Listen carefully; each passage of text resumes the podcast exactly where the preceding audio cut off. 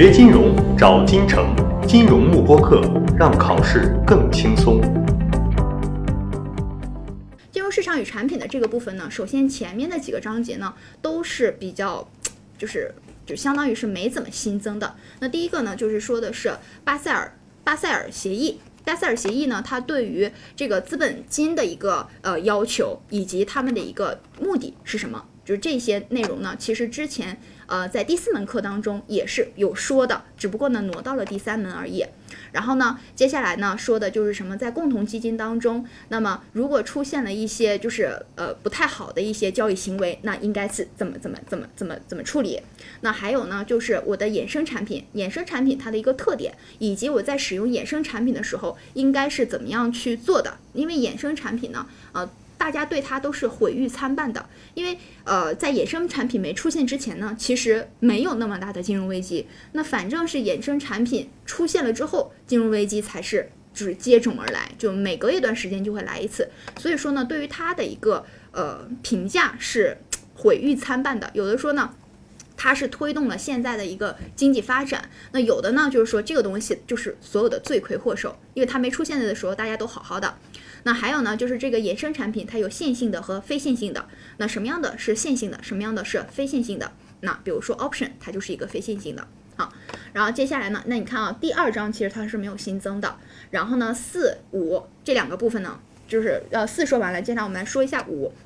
五呢，它说的就是一个 netting，就什么叫 netting，以及 netting 的一个过程是什么？这个 netting 呢，呃，我们之前都是提过的，但是我有点。恍惚，这个是二级提过还是一级提过？我不太记不太清了啊。那这个 netting 呢，它其实也是一个比较简单的内容。然后接下来呢是说的是这个保证金的一个问题。这个保证金呢，就初始保证金、维持保证金和变动保证金。那么这个过程呢，它其实之前是一直在考计算的，之前是一直在考计算的。虽然说之前是没有这个东西的，就之前考纲当中没有这个东西。但是呢，他考过，所以说呢，后来我们在呃讲义当中加上去了。那现在呢，他又白纸黑字写上啊，这个东西我是要考的。那所以说呢，就有很多东西好像是看着新增了很多，但其实没有的，没有的。那还有就是对于 OTC 市场的一个和呃这个中庄清算所他们之间的一个对比，他们之间的一个对比是什么？那还有呢，就是 mark to market，就是逐日盯市，每日结算。那对于 futures 它到底是怎么样进行的？就是其实就是说我这个 futures 它有什么样的特点？那这个东西呢，之前都是是 futures 和 forward 在对比的时候有一个过程。那以及我这个 futures 和 forward 它们有一个就是最显著的特点，就是逐日定时和每日结算嘛。那如果说呃没有这个特点了的话，那我们后面学习到的一个案例啊，不是应该说是前面啊风风险管理基础这一门课当中学习的一个案例，这个案例呢叫做德国金属公司。如果说没有 futures 和 forward 它们之间的这样的一个差别的话，德国金属公司其实也不会亏那么多钱。好，然后接下来第九章，第九章呢，它的一个内容还是比较多的。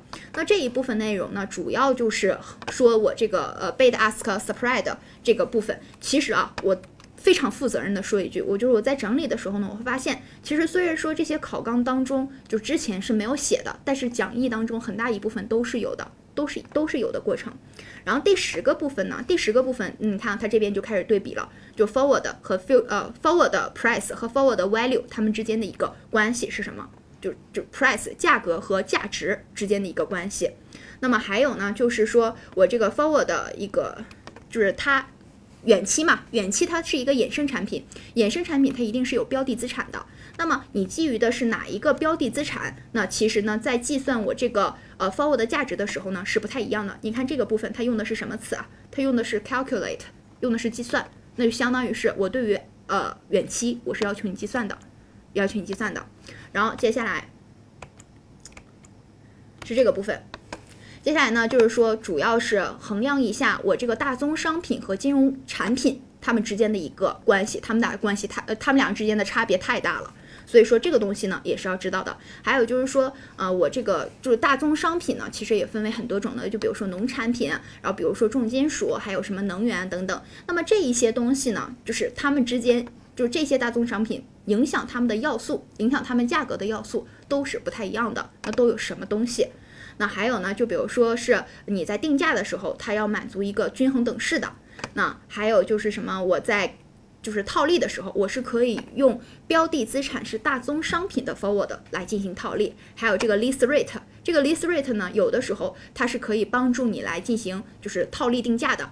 那还有一种呢，就是说什么？就我这个 lease rate 呢，它会影响到我呃 spot rate，呃 spot 的一个价格，还有你这个远期价格，它们两个之间呢，有的时候是远期大于现货，那有的时候呢是现货大于远期。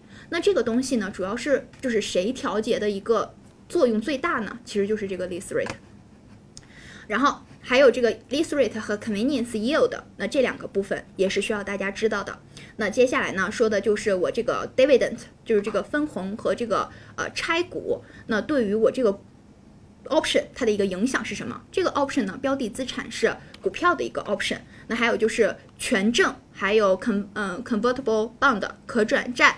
那还有这个等等这些债券，它到底是什么东西？什么？首先，什么叫权证啊？权证和 option 之间到底有什么关系？那么权证它的一个定价和 option 之间的一个定价，那通过哪一个公式就可以得到？这一点还要清楚。那接下来就是各种衍生产品了，就比如说是这个 PPN。那除了这个 P P V N 呢，还有一些，比如说和 MBS 之间有关系的一些产品，就比如说这个 CMO、IO 和 PO。你看啊，这个 IO 和 PO 之前呢，如果说你之前是一九年考过试的同学，那你会发现呢，其实，在习题集当中有有一道关于 IO 和 PO 的一个题，但是当时呢，我们会给大家讲，我会给大家讲的，但是这个东西当时是没有东，就是没有在考纲范围内。就是在 I O 什么叫 I O 什么叫 P O？其实它就是把我 M B S 结构化的一个产品，因为呃 M B S 嘛，就是房房，就是它的一个现金流是不是就是呃买房的人他每个月还的这个月供啊？那这个现金流呢，其实是分为两个部分的，一部分呢是 principal，一部分是 interest rate，那一部分是利利率，一个是本金。那么这两笔现金流呢，我给它拆开，就分成分别做成两个产品，一个就是 I O。就是 interest only，那还有一个呢是 principal only，那这是这两个产品。那也就是说，之前说就是啊，这个这个这个题其实考纲当中是没有的，但是呢，就不知道为什么就就出现了这样的一个题。那其实它是有原因的，所以说这个部分呢，它就是你考纲当中没有，它也不好意思考你嘛。那现在就告诉你，这个东西我要考你了，考你了。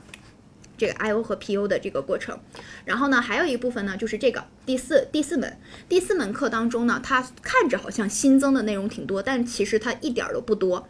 那尤其是呢，在第三门课当中，呃，在第三个章节当中，其实呃，大家如果之前学习过一级，你会发现第二章它呃第二门课定量分析它删了很多的内容，它删的一部分内容呢，就是。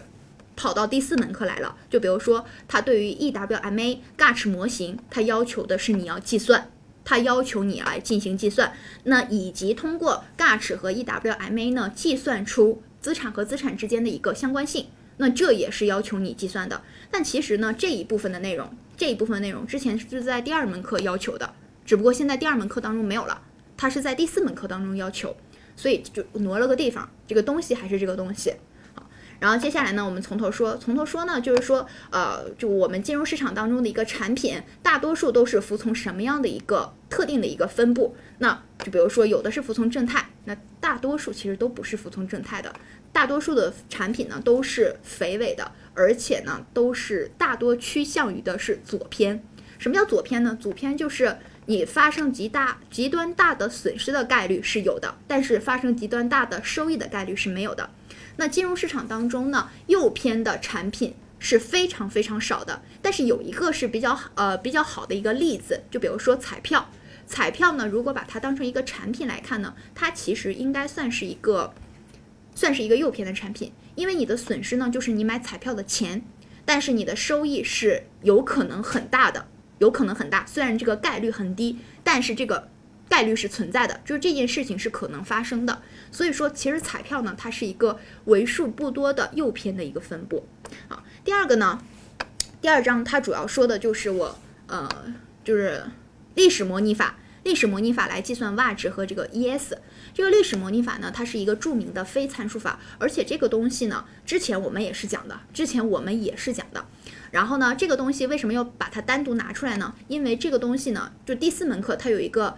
呃，就是外号吧，应该算是一个承上启下的科目。它承上承的是一级的第三门科目金融市场与产品，启下呢，它起的其实是二级。二级当中是分为好好多个科目呢，科目嘛，主要是各种是呃各种风险。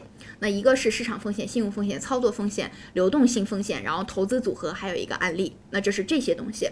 那么在市场风险当中呢，其实重要介绍的就是这个 Va 和 ES，关于各种 Va 的一个计算。就都是在二级当中展开的。那么历史模拟法只是其中的一种，其中的一种。所以说呢，它在第四门课的时候呢，就是再强调一下，那这个东西我要考你计算的，不是要考你计算的。然后第三章我已经单独说过了，它不算是一个新增，因为它是相当于把第二门课的东西拿到了第四门。然后接下来呢，就比如说它是。侧重于对于这个是第四章主要说的是什么啊？主要是说对于信呃信用风险当中，比如说 hazard rate，那还有 default probability 这一些内容它的一个计算，这些内容它的一个计算。那当然了，这一部分的内容呢，在二级的信用风险这一门科目当中呢，也会继续展开往深了讲。那这这些什么什么评级机构啊、评级转移矩阵啊等等这些东西都是都是要求知道的。那还有呢，和信用风险。呃，撇不开的就是和信用和和信用风险有关的一些衍生产品，就比如说什么 CDS 啊、CDO 啊这些等等，还有就各种呃 Copular，就各种 Copular 呢，呃，之前这个 Gauss Copular。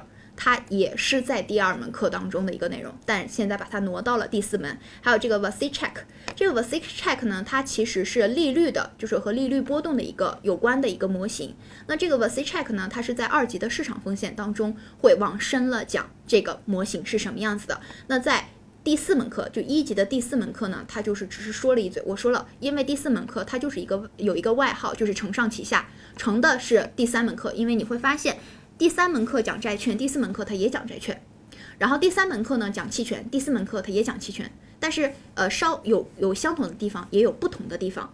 然后呢，起下呢起的就是二级，就是你第四门课如果学好了的话，二级你会开一个好头的，二级你会开一个好头，因为有很多东西呢，第四门课它都是先介绍了一个概念，凡是你接收到了一个新的概念的话，你再往下学其实是。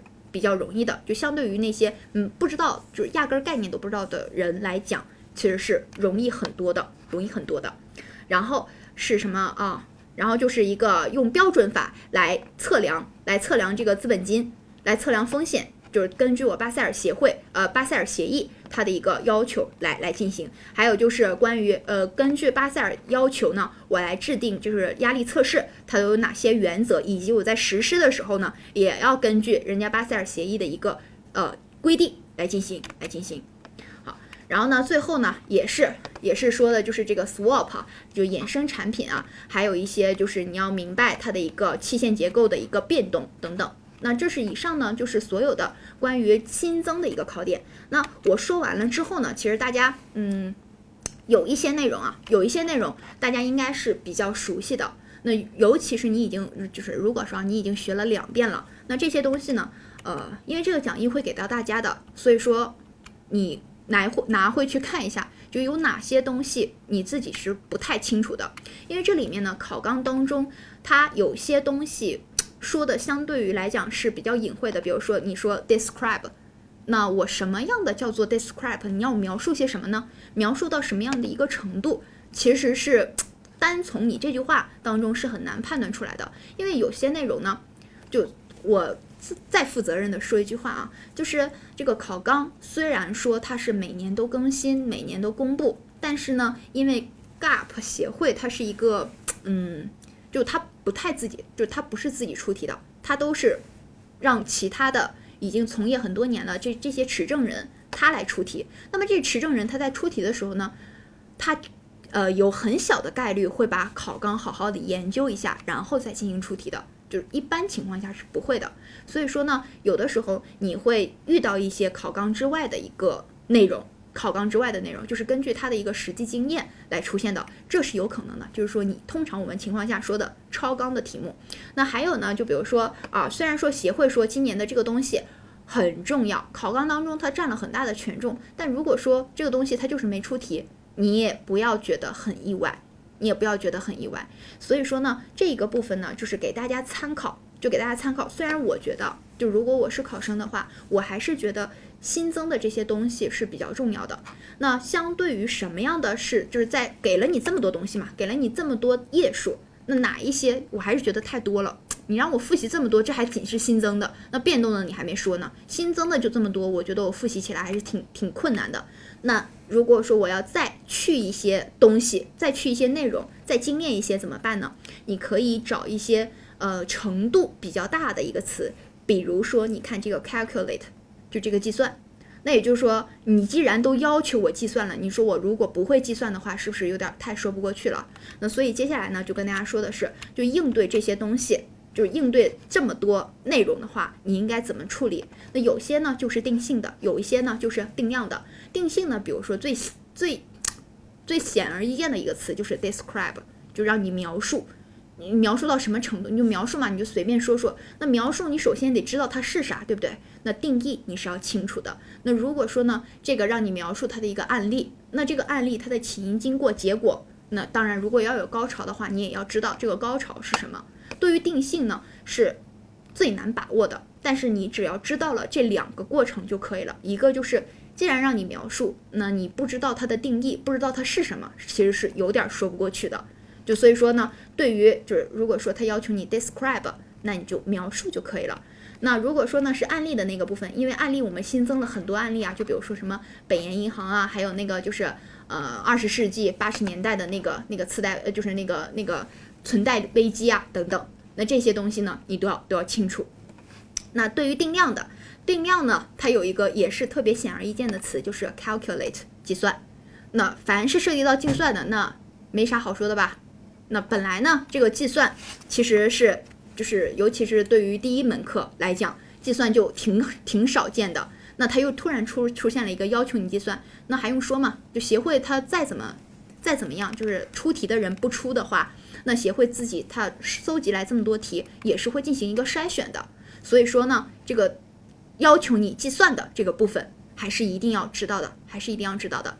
那我再说啊，就是要求你计算，不是说你把这个公式背完就拉倒了。既然是计算，你就要明白它是一个重要程度很高的一个内容，它是一个非常重要的。